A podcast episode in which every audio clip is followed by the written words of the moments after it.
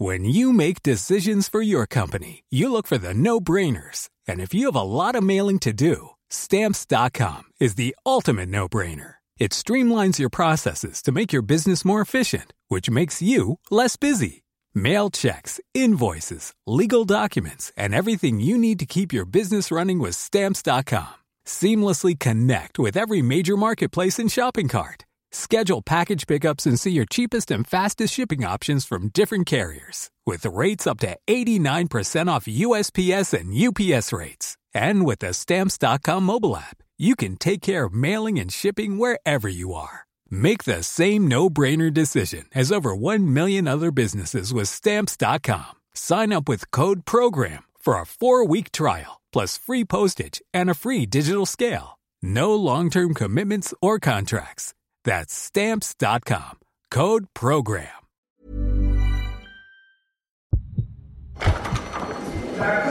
Je déclare l'audience ouverte. Bienvenue dans Au cœur du crime, un podcast proposé par l'Obs. Ils ou elles se sont retrouvés de par leur métier ou par le hasard de la vie au cœur d'une histoire judiciaire et ils nous racontent comment ils ont été marqués à tout jamais. Bonjour Agnès Grossman. Bonjour Mathieu Aron. Vous êtes euh, journaliste, documentariste et auteur de plusieurs livres et vous vous êtes passionné pour l'affaire Rambla, plus connue sous le nom euh, d'affaire Ranucci ou d'affaire du pullover rouge. Alors, nous sommes en juin 74. Une fillette de 8 ans, Marie Dolores Rambla, est enlevée sous les yeux de son petit frère. Elle sera retrouvée morte deux jours plus tard. Un homme est arrêté, condamné, guillotiné. Il s'agit de Christian Ranucci. Il a toujours clamé son innocence, on va revenir hein, sur ce dossier, mais vous, vous êtes surtout intéressé au destin incroyable du petit frère de Marie Dolores, Jean, qui lui-même, 40 ans plus tard, va devenir un meurtrier. Il va tuer à deux reprises. Alors d'abord, on se replonge donc en 74, nous sommes à Marseille, quand une petite fille disparaît. Est-ce que vous pouvez nous, nous rappeler un petit peu dans quelles circonstances? Alors donc nous sommes, comme vous l'avez dit, le 3 juin 74 à Marseille, euh, à la cité Sainte-Agnès, qui est une, petite euh, cité un petit peu excentrée euh, de Marseille. C'est une cité populaire. À l'époque, on n'appelle d'ailleurs pas ça encore cité. On dit la résidence Sainte-Agnès. Le 3 juin, c'est le jour, c'est le jour de la Pentecôte. La petite Marie Dolores d'ailleurs est habillée tout en blanc. Les deux enfants sont avec son petit frère Jean. Ils sont habillés très bien puisqu'il y a un repas euh, qui est prévu. C'est un peu la fête. C'est jour férié. C'est un lundi, mais c'est jour férié. Donc ils sont en train de jouer devant l'immeuble de, de leurs parents. Et d'ailleurs, leur mère va leur dire à un moment donné, allez, c'est l'heure de monter. Un instant, maman, un instant, maman. En fait, ils voulaient cueillir des fleurs et lui faire la surprise. Plus tard, euh, Jean Ramblas s'en souviendra encore que ça a tenu qu'à ça, finalement, que le drame ne se joue pas. Et donc un homme vient vers eux. Cet homme leur dit, écoutez, j'ai perdu mon petit chien noir. Est-ce que vous pourriez m'aider à le chercher? Et il dit au petit Jean, écoute, sois gentil, va par là le chercher, et moi je reste avec ta sœur et on va le chercher d'un autre côté, on se retrouve là. Et le petit Jean y part, il a six ans, et quand il revient, euh, une demi-heure plus tard, il a fait tout l'immeuble, toute la cité, il n'y a personne. Et donc, euh, très vite, on va comprendre que Marie Dolores a été enlevée. C'est une époque où on enlève les enfants, euh, il y a des kidnappings. Mais en même temps, c'est une enfant de boulanger, c'est la fille du boulanger, Marie Dolores. Les Ramblas sont d'origine espagnole, si je ne me trompe pas. Ce sont des Espagnols immigrés. La petite Marie Dolores est la première née en France. Elle fait le bonheur de son père qui est en adoration devant sa fille.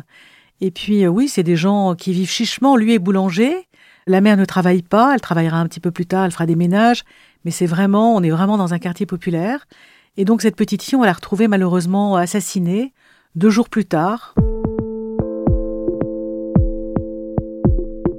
Cette euh, disparition, euh, très vite, les médias vont s'en emparer dans un premier temps. À l'époque, à l'évêché, qui est donc le commissariat central de Marseille, les journalistes ont vraiment ont un bureau sur place. Et là, euh, il, y a deux, il y a deux journalistes qui sont là et qui voient euh, qu'il y a un mouvement comme ça euh, de policiers parce que le père, Pierre Rambla, va venir déclarer la, la, disparition de sa petite fille. Et donc les, les, les policiers vont très vite comprendre que c'est un enlèvement, enfin c'est un enlèvement qui leur fait peur parce que Monsieur Rambla n'a pas d'argent, donc donc c'est pas un kidnapping, on va demander une rançon. Absolument, donc c'est la course contre la montre. Les deux journalistes qui sont sur place vont voir un mouvement de voitures, etc. Ils se doutent qu'il y a quelque chose et ils suivent les policiers qui se rendent chez les Ramblas, sur les lieux de l'enlèvement. Tout de suite, ça va commencer. Et le lendemain, il y a leurs confrères qui viennent. Et tout de suite, tout de suite, l'affaire euh, Rambla, Ranucci, est documentée.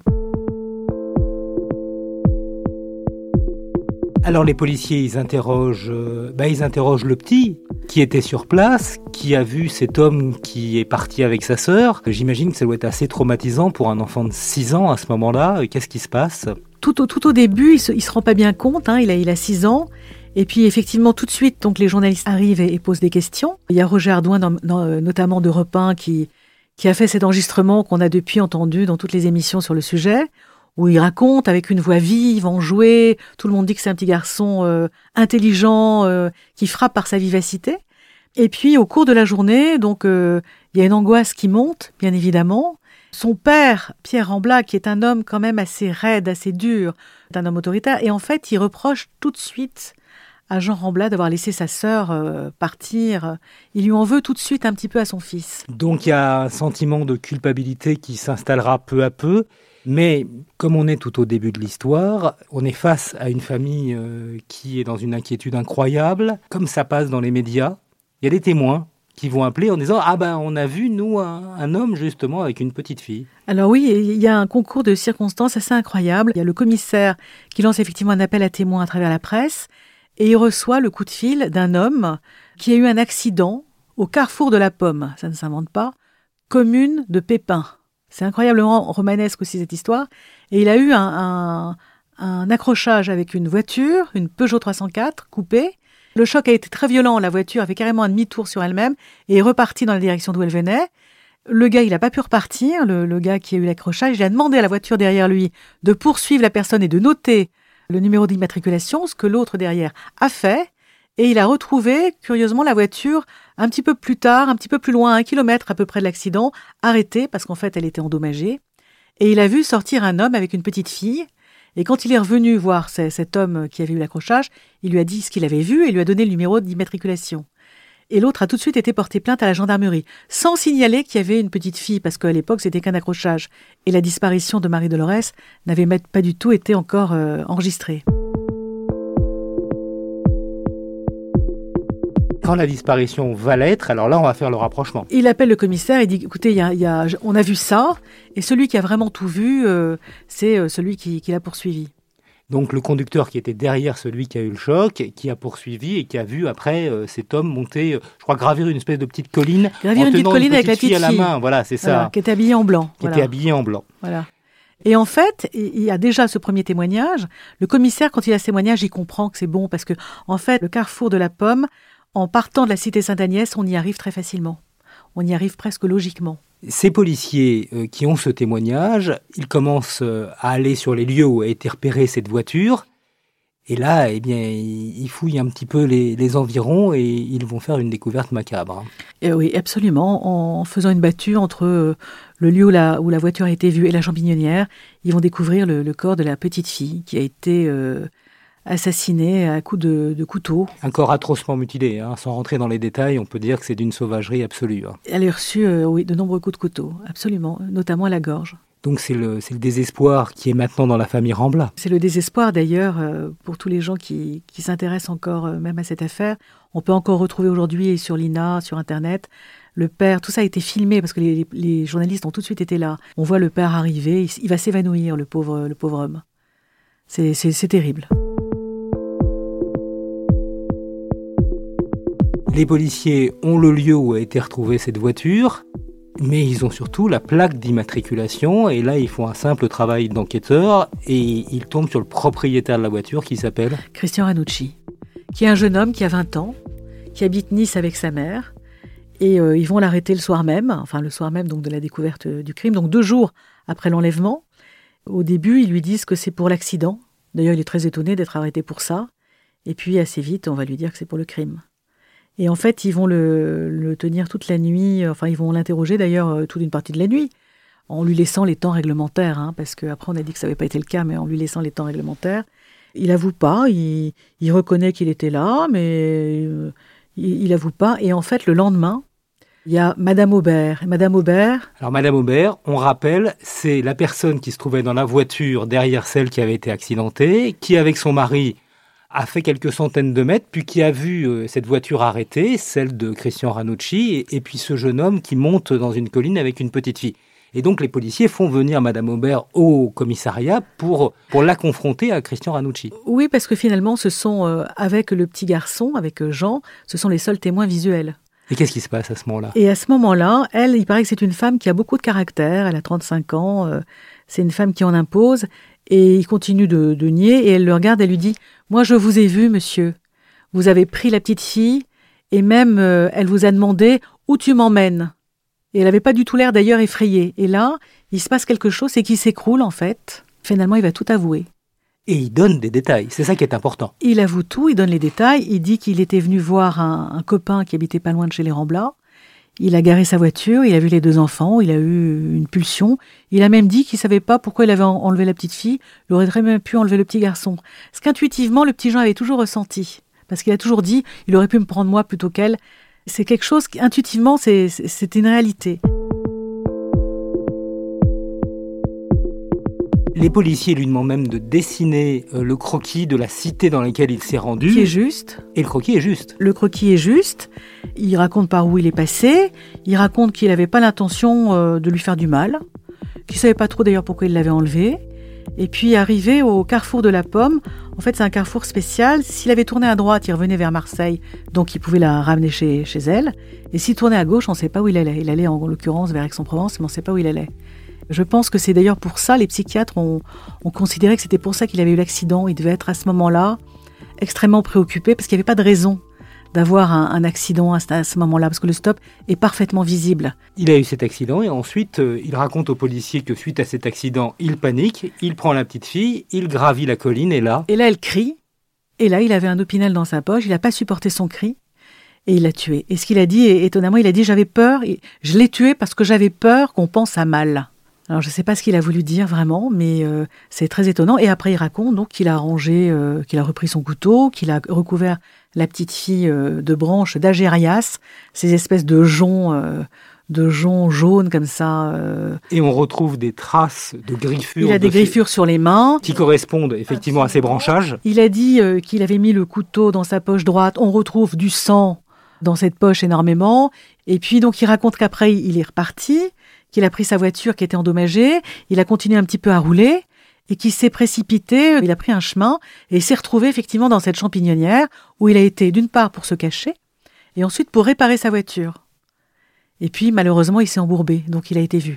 Et après quand il est, il est reparti, et il est arrivé à Nice chez lui, sans bien sûr dire à sa mère ce qui s'était passé, il a bien mangé, elle s'est doutée de rien, et puis deux jours après on l'a arrêté. Et le plus important, il va dire où se trouve le couteau. Et les policiers vont aller sur place sur ces indications et retrouver le couteau qui se révèle être l'arme du crime. Absolument, ça se révèle être l'arme du crime. Et c'est là où il a dit que c'était. Voilà. Donc ce sont des aveux, comme le disent les enquêteurs, circonstanciés. À cette époque, Ranucci, c'est un jeune homme. Il a 20 ans. Je crois qu'il est représentant de commerce. Il n'est pas encore majeur, puisque ah oui, à l'époque, c'est 21 ans. C'est Giscard qui va faire 18 euh, ans quelques mois plus tard. Il est encore mineur. C'est un, représentant de commerce qui vit avec sa mère. C'est quelqu'un qui a eu une enfance très particulière, parce qu'il a une mère qui est très particulière, qui est Héloïse Maton. Elle a divorcé avec son père quand il avait 3 ans, Christian. Son ex-mari, donc, a voulu euh, la défigurer, parce que c'était, d'après ce qu'on peut comprendre, une femme assez légère.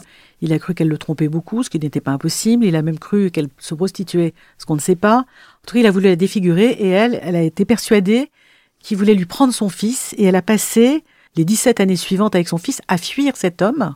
En déménageant, en déménageant de 30 fois. 30 fois. Alors après, quand on regarde la vie d'Héloïse Maton, on se rend compte qu'elle était déjà comme ça avant. Avant cet homme. Donc euh, Christian Ranucci a 20 ans, avec une mère qui a un passé compliqué, qui a vécu une vie euh, tourmentée et qui donc avoue. Il avoue devant les policiers et il avoue d'ailleurs devant tous les psychiatres, il avoue devant tout le monde euh, et, tout le monde est absolument convaincu qui, dit vrai que c'est lui. Ça sera ainsi jusqu'au procès quand même, hein, ça il faut le savoir. Personne n'a douté de la culpabilité de Ranucci, y compris ses avocats.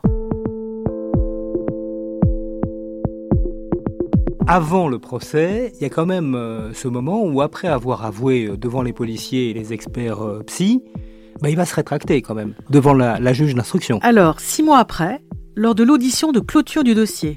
Il est là devant la juge d'instruction, Ida Di Marino, qui est une femme assez, assez dure, qui est relativement sans état d'âme, paraît-il, mais qui fait bien son boulot. Il n'y a pas ses avocats, parce que les avocats de Christian Ranucci n'ont pas été très présents dans cette affaire, et il se rétracte devant elle. Au bout de six mois, quand même. Cette rétractation est pour le moins on va dire un peu étrange. On dirait que c'est une demi-rétractation. Expliquez-nous. Oui, parce qu'il dit c'est pas moi, c'est pas moi, j'étais là par hasard. Et on lui dit et le couteau? Il dit bah le couteau, c'est mon couteau. C'est très étonnant sur Christian Ranucci. C'est là d'ailleurs qu'on peut se douter à quel point c'est quand même un jeune homme perturbé. Ce que disent d'ailleurs les psychiatres. D'ailleurs, les psychiatres voulaient qu'il ait les circonstances atténuantes. Parce que c'est quand même un jeune homme très perturbé. Mais c'est pas, moi je me souviens d'un policier qui m'a dit, c'est pas un vicieux. Parce que tant qu'à se rétracter, il pouvait se rétracter. Il se rétracte, il dit non, c'est pas moi, c'est pas moi. Mais effectivement, c'est mon couteau. Cette rétractation vaut ce qu'elle vaut. La justice considère qu'elle ne vaut pas grand-chose. Christian Ranucci est renvoyé devant une cour d'assises. Et puis, euh, bah, on va arriver au procès en 1976 une époque assez singulière, parce que vous commenciez à nous l'expliquer tout à l'heure, il, y a beaucoup d'enlèvements d'enfants euh, qui marquent les Français à ce moment-là. Oui, c'est une époque très particulière, parce qu'il y a beaucoup, effectivement, il y a eu des enlèvements d'enfants, il y a eu le petit Peugeot, il y a eu des enlèvements d'enfants contre rançon. Et puis, euh, il y a eu, euh, trois semaines avant l'ouverture du procès de Christian Ranucci, l'enlèvement du petit Philippe Bertrand, qu'on retrouve mort avec un Patrick Henry qui est apparu devant les médias très arrogant et qui est détesté de la France entière, et toute la France crie à mort à mort, et toute la France veut que la peine de mort soit appliquée. Et vraiment, il y a une ambiance, la, France est, est, chauffée à blanc. Il y a eu à ce moment-là un sondage ou une enquête qui a été faite dans le Parisien, que vous rappelez dans votre livre, qui montre que les Français sont euh, à une très très large majorité pour la peine de mort en 1976 à ce moment-là. Absolument, à plus de 60%, ils sont pour la peine de mort. Et puis Ranucci, il va pas vraiment se rendre au service parce que euh, les gens qui assistent au procès sont marqués par quelque chose, c'est son comportement. Il a un comportement absolument délirant.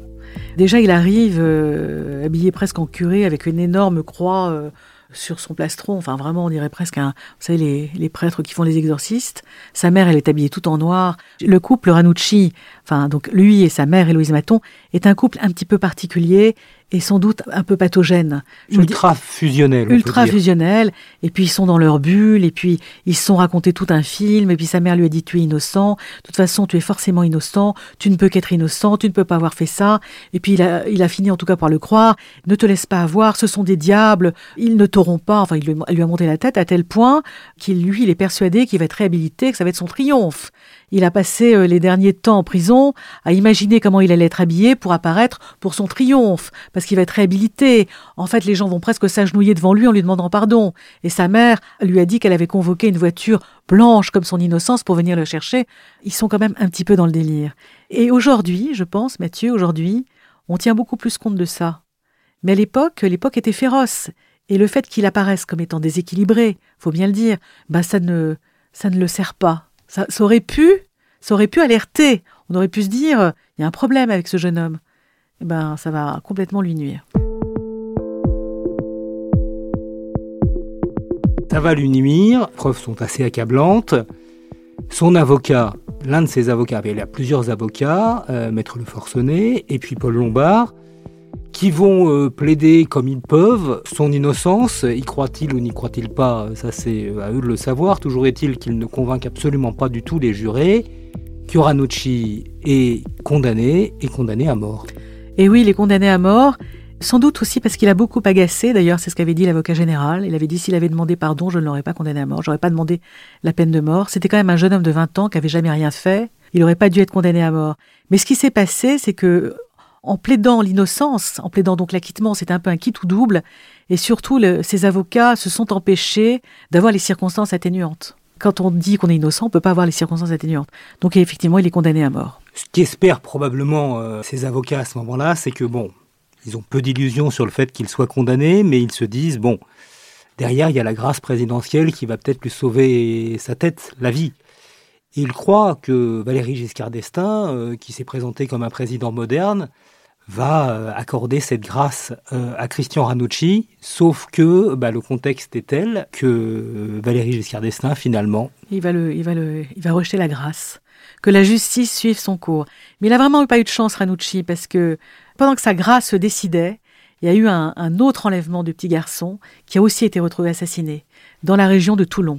Et là encore, la population a été chauffée à blanc. Et là, Giscard, il, il pouvait pas, il pouvait pas le, enfin, lui a considéré qu'il ne pouvait pas aller contre l'opinion publique. Et là, l'opinion publique était vraiment une fois de plus chauffée à blanc. Et cette opinion publique, ensuite, elle va évoluer. Vous nous expliquez euh, pourquoi dans votre dans votre ouvrage. Il y a un livre qui va sortir. C'est un livre, euh, Le pullover rouge, écrit par Gilles Perrault. Alors Gilles Perrault, euh, il sort ce livre qui est soi-disant une contre-enquête qui relève plein de choses aberrantes dans l'enquête euh, des policiers, dans la procédure de la juge, etc., qui va complètement créer le doute euh, sur Christian Ranucci, sur la culpabilité de Christian Ranucci. Et en fait, euh, dans mon livre, je raconte que c'est Jean-Denis Bredin, qui est l'associé, l'ami de Robert Benater, et qui lutte avec lui pour l'abolition de la peine de mort, qui a contacté Gilles Perrault. Et le but, à mon avis, de ce livre est de faire bouger l'opinion publique, de créer un doute sur cette culpabilité de Christian Ranucci pour montrer l'horreur et l'injustice d'ailleurs, et le risque que peut représenter par rapport à cette justice absolue la peine de mort. Vous dites du livre de Gilles Perrault qu'il est formidablement bien écrit, mais qu'en même temps c'est un tissu de romance et d'invention, ce qui est sévère comme euh, jugement quand même. Euh, oui, parce que en fait, euh, c'est vraiment un mélange. Moi, je trouve qu'il devrait être étudié dans les écoles de journalisme. Comment faire apparaître le vrai pour du faux et le faux pour du vrai? Je dis dans le livre, il est vraiment tricoté au point de riz, une maille à l'endroit, une maille à l'envers. Et c'est tout ça qui fait d'ailleurs, à mon avis, son succès, parce qu'il y a beaucoup de choses vraies, mais il y a aussi du faux. Il y a des choses qui sont exagérées de façon incroyable. Donc il fait plein de choses comme ça, et effectivement, il crée le doute. Toujours est-il que ce livre va avoir un assez fort retentissement. Il y a Énorme. un film qui rapidement va être tiré de, de ce Deux livre. ans après. ouais. Deux ans après. Et que peu à peu bah, s'installe dans, dans l'opinion l'idée que Christian Ranucci était peut-être euh, innocent finalement. Et donc victime d'une erreur judiciaire. Et en plus, il a le physique, enfin, je suis désolée de parler comme ça, mais il a, il a tout à fait le rôle de l'emploi. Il a, il a un côté ange déchu, il était, c'était un beau jeune homme, euh, voilà.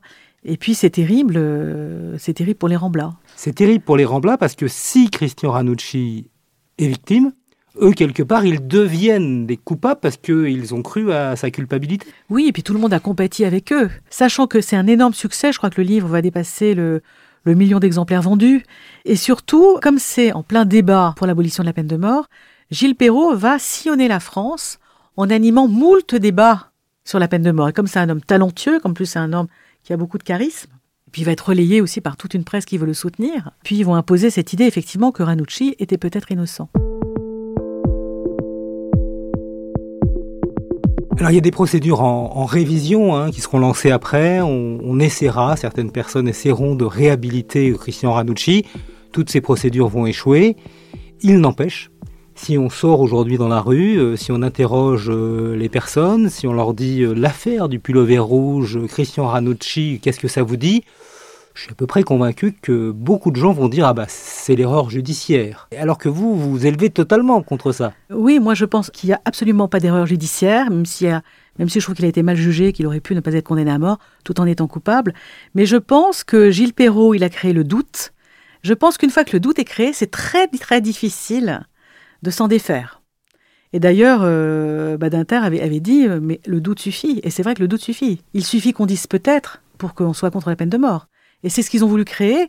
Et, et, je pense aussi que Gilles Perrault, c'est un geste politique qu'il a fait. D'ailleurs, c'est un, c'est plutôt quelqu'un d'extrême gauche qui est plutôt militant. Il était relayé donc par Jean-Denis Brédin, euh, et puis il a été relayé par toute une presse de gauche. À partir de là, les gens, ils voient les journaux, ils voient la télé, ils voient les émissions, euh, on leur dit qu'il y a un doute. Euh, voilà, c'est.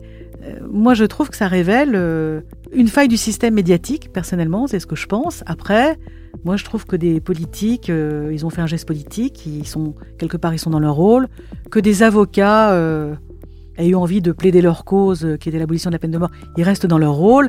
Après, moi, je trouve qu'il y a quelques journalistes euh, qui ont été plus militants que journalistes.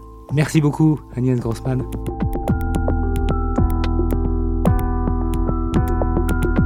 Vous écoutez Au cœur du crime, un podcast de l'Obs, une musique de Michael Gauthier, réalisation Julien Bouisset, direction éditoriale Mathieu Aron. On espère vous retrouver bientôt pour un nouvel épisode d'Au cœur du crime.